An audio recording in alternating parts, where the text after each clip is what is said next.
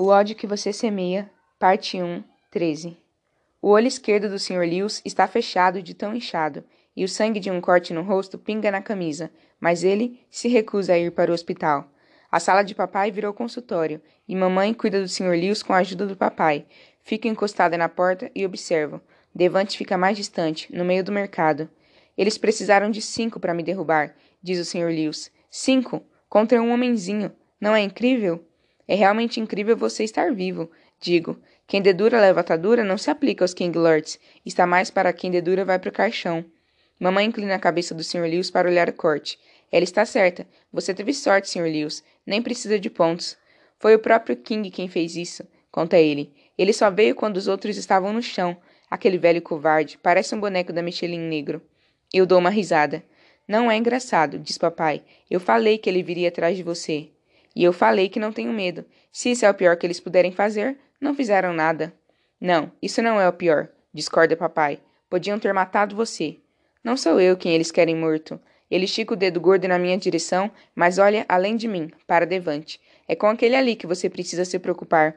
Eu fiz ele se esconder antes de eles entrarem, mas King disse que sabe que você está ajudando o garoto e que vai matá-lo se o encontrar. Devante recua, os olhos arregalados. Eu juro. Em uns dois segundos, papai pega Devante pelo pescoço e o bate com força no freezer. O que foi que você fez? Devante chuta e se contorce e tenta tirar as mãos de papai do pescoço. Papai, pare! Cala a boca. O olhar de raiva não sai do rosto de Devante. Eu levei você para minha casa e você não foi sincero sobre o motivo de estar se escondendo? King não ia querer você morto se não tivesse feito nada. Então, o que você fez? Maverick. Mamãe divide o nome dele direitinho. Solta ele. Ele não pode explicar nada com você o sufocando. Papai o solta e Devante se inclina para a frente, ofegante. Não coloque suas mãos em mim, diz ele. Senão o quê? provoca papai. Pode começar a falar. Cara, olha, não é nada demais. King está viajando. Esse cara existe? O que você fez? pergunto. Devante escorrega até o chão e tenta recuperar o fôlego. Pisca muito rápido por vários segundos. O rosto se contrai. De repente, ele começa a chorar como um bebê. Não sei mais o que fazer, então me sento na frente dele. Quando Calil chorava assim porque a mãe tinha feito besteira, eu levantava a cabeça dele. Eu levanto a cabeça de Devante. Está tudo bem, digo. Isso sempre funcionou com Calil. Funcionava com Devante também.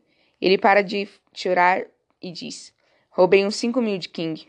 Droga resmunga papai. Mas que merda, cara. Eu tinha que tirar minha família daqui. Eu ia cuidar dos caras que mataram Dalvin e tudo, mas isso só ia fazer uns GDs virem atrás de mim. Eu já era um morto que esqueceu de deitar. Não queria que minha mãe e minhas irmãs ficassem metidas nisso. Eu comprei passagens de ônibus e tirei todas da cidade. Foi por isso que não conseguimos falar com sua mãe no telefone, diz mamãe. Lágrimas caem ao redor dos lábios dele. Ela não queria mesmo que eu fosse. Disse que eu ia fazer com que elas morressem. Me colocaram para fora de casa antes de ir embora. Ele olha para o papai. Big Mav, desculpa. Eu devia ter contado no outro dia. Mas mudei mesmo de ideia sobre matar os caras. Só que agora King quer me, quer, me quer morto. Por favor, não me leve até ele. Faça qualquer coisa, por favor. É melhor não fazer isso. O Sr. Liu sai mancando da sala do papai. Ajude esse garoto, Maverick. Papai olha para o teto como se fosse falar um palavrão para Deus. Pai, peço. Tudo bem. Venha, avante. Big Mav, choraminga ele. Me desculpa, por favor. Não vou levar você para King, mas temos que tirar você daqui. Agora. Quarenta minutos depois, mamãe e eu paramos atrás de papai e devante na entrada de carro de tio Carlos. Fico surpreso por papai saber o caminho. Ele nunca vai com a gente. Nunca. Festas, aniversários, nada disso. Acho que não quer ter que enfrentar a vovó e a boca inquieta dela. Mamãe e eu saímos do carro dela na mesma hora em que papai e Devante saem da picape. É para cá que você o traz? pergunta mamãe. Para casa do meu irmão? É, diz papai, como se não fosse nada demais. Tio Carlos sai da garagem limpando graxa das mãos com uma das toalhas boas da tia Pan. Não era para ele estar em casa. Estamos no meio de um dia útil e ele nunca falta nem por doença. Meu tio para de limpar as mãos, mas os nós nos dedos ainda estão escuros. Levante aperta os olhos na luz do sol e olha ao redor como se o tivéssemos levado para outro planeta. Droga, Big Mav, onde a gente tá? Onde nós estamos? Corrige tio Carlos e oferece a mão. Carlos, você deve ser Devante. Devante olha para a mão dele. Esse cara não tem modos. Como você sabe meu nome? Tio Carlos leva com constrangimento a mão para a lateral do corpo. Maverick me falou de você. Combinamos de trazê-lo para cá. Ah, diz mamãe com uma gargalhada oca. Maverick falou sobre trazê-lo para cá. Ela aperta os olhos para papai. Estou surpresa de você saber chegar aqui, Maverick. As, nariza, as narinas do papai se dilatam. Depois conversamos. Entre, disse o Carlos. Vou mostrar o seu quarto. Devante olha para a casa com olhos enormes. O que você faz para morar em uma casa assim? Mas como você é xereta, digo. Tio Carlos ri. Tudo bem, Star. Minha mulher é cirurgiã e eu sou detetive. Devante para na mesma hora. Vira-se para papai. Que merda é essa, cara? Você me trouxe para um policial. Olha a boca, diz papai. E eu trouxe você para uma pessoa que quer mesmo ajudar. Mas da polícia, se meus amigos descobrirem, vão achar que estou dedurando. Eles não são seus amigos se você tem que se esconder deles. Digo, além do mais, tio Carlos não pediria a você para dedurar. Ela está certa, diz tio Carlos. Maverick está falando sério sobre tirar você de Garden Yates. Mamãe ri com deboche, alto. Quando ele nos contou a situação, quisemos ajudar, continuou tio Carlos, e parece que você precisa mesmo da nossa ajuda. Devante suspira. Cara, isso não é legal. Olha, eu estou de licença, disse tio Carlos. Você não precisa ter medo de eu tirar informação de você. Licença? Pergunto. Isso explica o moletom no meio do dia. Por que botaram você de licença? Ele olha de mim para a mamãe, e ela não deve saber que a vejo balançar a cabeça rapidamente. Não se preocupe com isso, gatinha, diz ele, colocando o braço sobre os meus ombros. Eu precisava de férias. É tão, tão óbvio. Colocaram-no de licença por minha causa. Vovó nos encontra à porta da frente. Como a conheço, sei que estava olhando pela janela desde que chegamos. Ela está com o braço dobrado e dá uma tragada no cigarro com o outro. Sopra fumaça na direção do teto enquanto olha para Devante. Quem é esse aí? Devante, responde tio Carlos. Ele vai ficar com a gente. O que você quer dizer com vai ficar com a gente? O que eu falei. Ele se meteu em confusão em Garden Yates e precisa ficar aqui. Ela faz um ruído de desdém e sei de onde mamãe tirou esse som. Em confusão, é? Fale a verdade, garoto. Ela baixa a voz e pergunta com olhos desconfiados e apertados: Você matou alguém? Mãe, diz minha mãe. O quê? É melhor perguntar antes que vocês me façam dormir em uma casa com um assassino e eu acorde morta. Mas que. Não dá para acordar morta, digo. Garotinha, você sabe o que quero dizer. Ela se afasta da porta. Vou acordar na cara de Jesus tentando entender o que aconteceu. Como se você fosse para o céu, resmunga papai. Tio Carlos mostra a casa para Devante. O quarto dele é do tamanho do meu e de Seven juntos. Não parece certo ele só ter uma mochila pequena para botar lá dentro, e quando vamos para a cozinha, tio Carlos faz com que ele a entregue. Tem algumas regras para você morar aqui, diz tio Carlos. Primeiro, siga as regras. Em segundo, ele tira a Glock da mochila de Devante. Nada de armas, nem de drogas. Eu não sabia que você tinha levado isso para minha casa, Vante, diz papai. King deve ter pedido uma recompensa na minha cabeça. Claro que comprei uma arma. Regra 3. Tio Carlos fala acima da voz dele. Nada de palavrões. Tem uma criança de 8 anos e uma de 3. Elas não precisam ouvir isso. Porque já ouvem o suficiente da vovó. A nova palavra favorita de Ava é desgraça. Regra, regra 4. Diz tio Carlos. Frequente a escola. Cara, resmunga Devante. Já falei para Big Mav que não posso voltar para Garden Heights. Nós sabemos, diz papai. Quando fizermos contato com sua mãe, vamos matricular você em um programa online. A mãe de Lisa é professora aposentada. Ela pode dar aulas para você terminar o ano. Mas não vou mesmo, diz vovó. Não sei onde ela está, mas não fico surpresa de ela estar ouvindo. Mãe, pare de ser xereta, reclama tio Carlos. Pare de me voluntariar para fazer merda. Pare de falar palavrão, diz ele. Me diga o que fazer de novo e veja o que vai acontecer. O rosto e o pescoço do tio Carlos ficam vermelhos. A campainha toca. Carlos, atenda a campainha, diz vovó de onde quer que esteja se escondendo. Ele repuxa os lábios e vai atender. Quando volta, consigo ouvi-lo falando com alguém. Esse alguém ri e conheço essa gargalhada, porque também me faz rir. Vejam quem encontrei, disse o Carlos. Chris está atrás dele, com a camisa branca da Williamson e o short khaki. Está usando os tênis Jordan 12 vermelhos e pretos que Emily usou quando teve gripe durante os finais de 1997. Caramba, isso deixa Chris ainda mais atraente, por algum motivo. Ou sou eu que tenho fetiche por Jordans? Oi? Ele sorri sem mostrar os dentes. Oi, eu também dou um sorriso. Esqueço que papai está aqui e que tem um grande problema em potencial nas mãos. Mas isso só dura uns 10 segundos, porque papai pergunta: Quem é você? Chris oferece a mão para papai. Christopher, senhor. É um prazer conhecê-lo. Papai olha de cima a baixo duas vezes. Você conhece minha filha, por acaso? Conheço. Chris fala meio devagar e olha para mim. Nós dois estudamos, nós dois estudamos na Williamson. Eu faço um sinal afirmativo. Boa resposta. Papai cruza os braços. Bom, estuda ou não estuda? Você parece meio inseguro sobre isso. Mamãe dá um abraço rápido em Chris. O tempo todo, papai fica olhando de cara feia para ele. Como você está, querido? pergunta ela. Estou bem. Eu não pretendia interromper nem nada. Vi seu carro e, como Star não foi à escola hoje, queria saber como ela está. Está tudo bem, diz mamãe. Diga para seus pais que eu mando lembranças. Como eles estão? Esperem aí, diz papai. Vocês todos agem como se já conhecessem esse cara faz tempo. Papai se vira para mim. Por que eu nunca ouvi falar dele? Vou precisar de muita coragem para me expor por Kalil. O tipo de coragem similar a uma vez contei para meu pai negro militante sobre meu namorado branco. Se não consigo enfrentar papai e falar sobre Chris, como vou poder defender Kalil? Papai sempre me diz para nunca morder a língua para ninguém.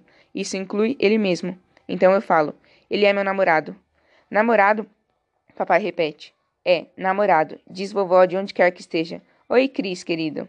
Cris olha ao redor confuso. Ah, oi, senhora Montgomery. Vovó foi a primeira a descobrir sobre Cris, graças à sua capacidade superior de xeretar. Ela me disse: vá em frente, café com leite é legal. Depois me contou um monte de coisas sobre suas aventuras com homens brancos, sobre as quais eu não precisava saber. Mas como assim estar? pergunta papai. Você está namorando um garoto branco? Maverick, corta a mamãe. Calma, Maverick, disse o Carlos. Ele é um bom menino e a trata bem. É isso que importa, não é? Você sabia? pergunta papai. Ele olha para mim, e não sei se é raiva ou mago que vejo nos olhos dele. Ele sabia e eu não. Isso acontece quando se tem dois pais. Um deles acaba sendo magoado e você acaba se sentindo meio merda por isso. Vamos lá para fora, diz mamãe com a voz tensa. Agora. Papai olha de cara feia para Cris e segue mamãe até o jardim. As portas têm vidro, vidro grosso, mas ainda consigo ouvi-la dando bronca nele. Venha, Devante, disse o Carlos. Vou te mostrar o porão e a lavanderia. Devante avalia Cris. Namorado, diz ele com uma risadinha e olha para mim. Eu devia saber que você ia namorar um branco. Ele sai com o tio Carlos. O que ele quis dizer? Desculpe, digo para Cris. Meu pai não devia ter perdido a cabeça daquele jeito. Podia ter sido pior. Ele podia ter me matado. Verdade.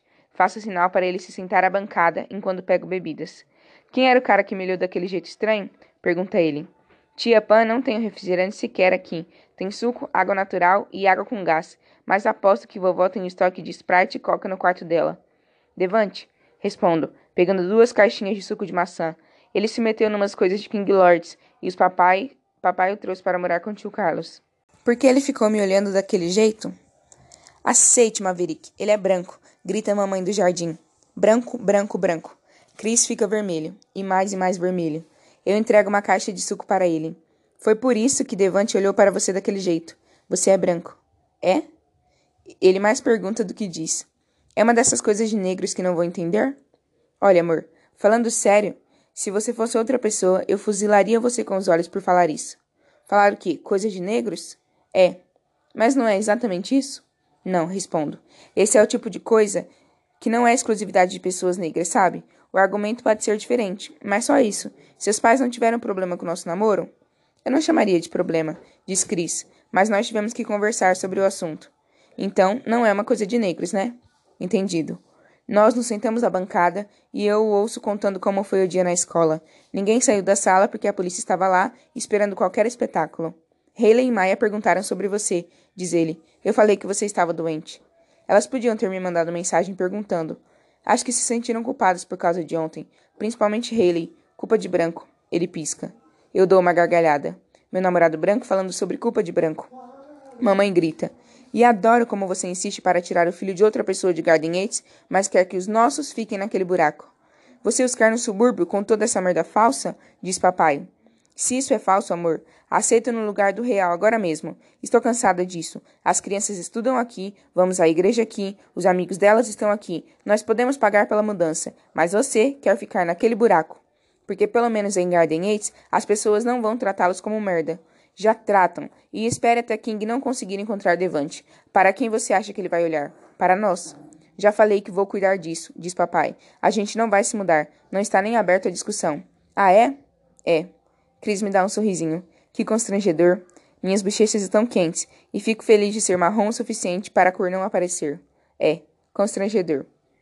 Ele segura minha mão e bate com as pontas dos dedos nas pontas dos meus, uma de cada vez. Entrelaça nossas mãos e balançamos o braço no espaço entre nós.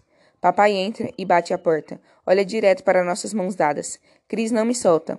Ponto para o meu namorado. Vamos conversar mais tarde, Star. Papai sai da cozinha.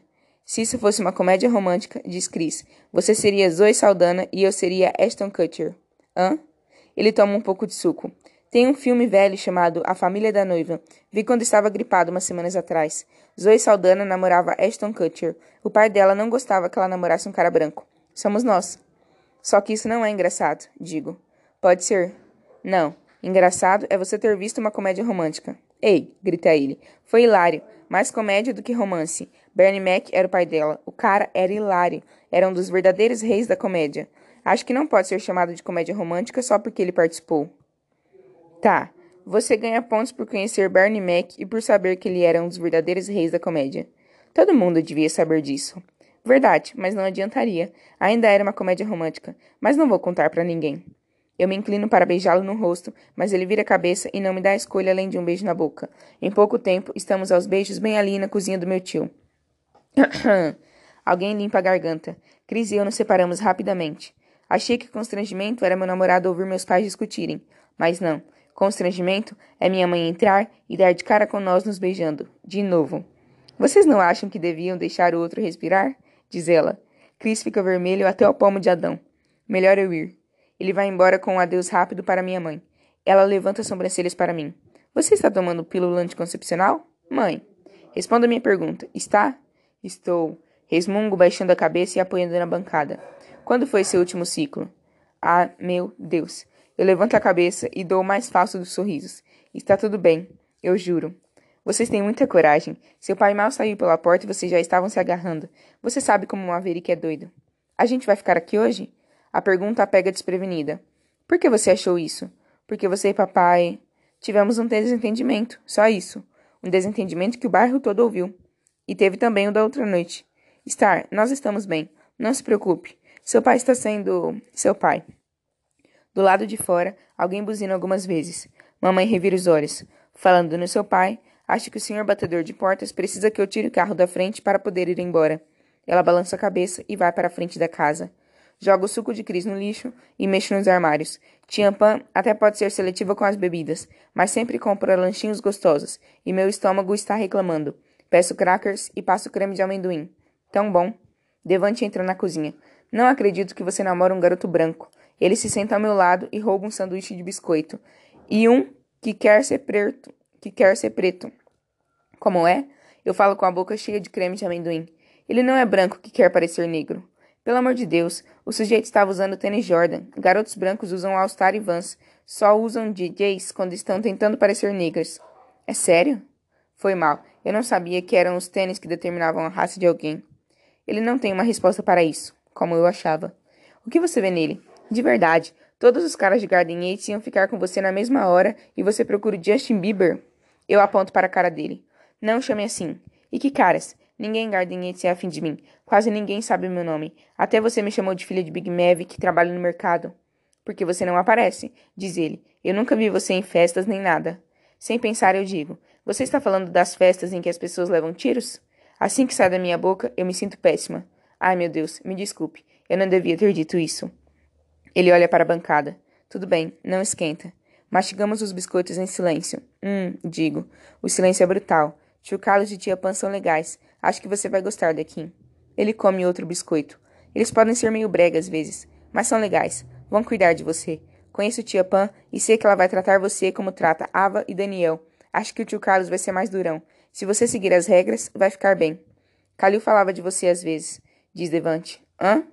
Você disse que ninguém te conhece, mas Kalil falava de você. Eu não sabia que era filha de Big Mav, que... Eu não sabia que era você, diz ele, mas ele falava sobre a amiga Star. Dizia que ela era a garota mais legal que ele conhecia. Um pouco de creme de amendoim entala na minha garganta, mas não é o único motivo para eu engolir em seco. Como você sabia? Ah, vocês dois eram King Lords. Juro por Deus, sempre que penso em Kalil entrando naquela vida, é como vê-lo morrer de novo. É, Kalil importa, e não as coisas que ele fez, mas não posso mentir e dizer que não me incomoda e que não é decepcionante. Ele sabia que não devia. Devante diz: Kalil não era King Lord Star. Mas no funeral, King colocou a bandana dele para não passar vergonha, diz Vante.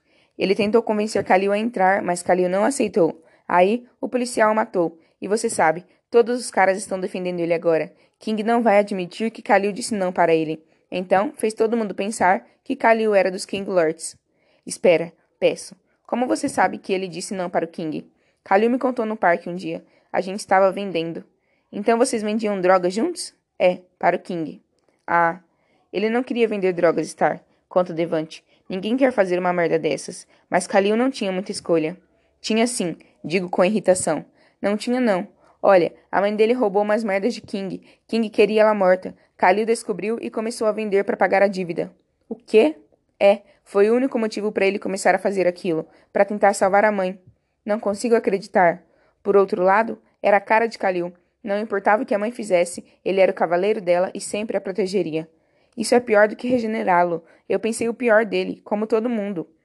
Não fique com raiva dele, diz Devante. E é engraçado, porque consigo ouvir Kalil me pedindo para não ficar com raiva. Eu não. Suspiro. Tudo bem. Eu estava com um pouco de raiva. Só odeio o fato de ele estar sendo chamado de bandido e tudo quanto as pessoas não sabem a história toda. Você mesmo falou. Ele não era gangster. E todo mundo sabe que porque ele vendia drogas, então. Não achariam que ele é um bandido como eu? Ah, droga. Eu não quis dizer. Tudo bem, diz ele. Eu entendo. Acho que sou mesmo um bandido. Sei lá, eu fiz o que tinha que fazer. Os King Lords eram a coisa mais próxima que Dalvin e eu tínhamos de família. Mas sua mãe e suas irmãs, digo eu, elas não podiam cuidar de nós como os King Lords cuidam, diz ele. Eu e Davin cuidávamos delas. Com os King Lords, tínhamos um monte de gente prestando ajuda em qualquer situação. Eles compravam roupas e outras merdas que nossa mãe não podia pagar e sempre garantiam que a gente comesse. Ele olha para a bancada. Era legal ter alguém cuidando da gente, em vez do contrário. Ah, uma resposta de merda, eu sei. Como eu falei, ninguém gosta de vender drogas, diz ele. Eu odiava aquilo. De verdade, mas odiava ver minha mãe e minhas irmãs passarem fome, sabe? Não sei. Eu nunca tive que saber. Meus pais cuidavam disso. A vida é boa para você, diz ele, mas lamento que estejam falando de Kalil assim. Ele era um cara bom. Espero que um dia descubram a verdade. É, digo baixinho. Devante, Kalil, nenhum dos dois achava que tinha outra escolha. Se eu fosse eles, não sei se faria uma muito melhor. Acho que isso me torna bandida também. Vou dar uma volta, digo e me levanto. Estou muito confusa. Pode ficar com o resto do biscoito e do creme de amendoim. Eu saio. Não sei para onde vou. Não sei mais nada direito.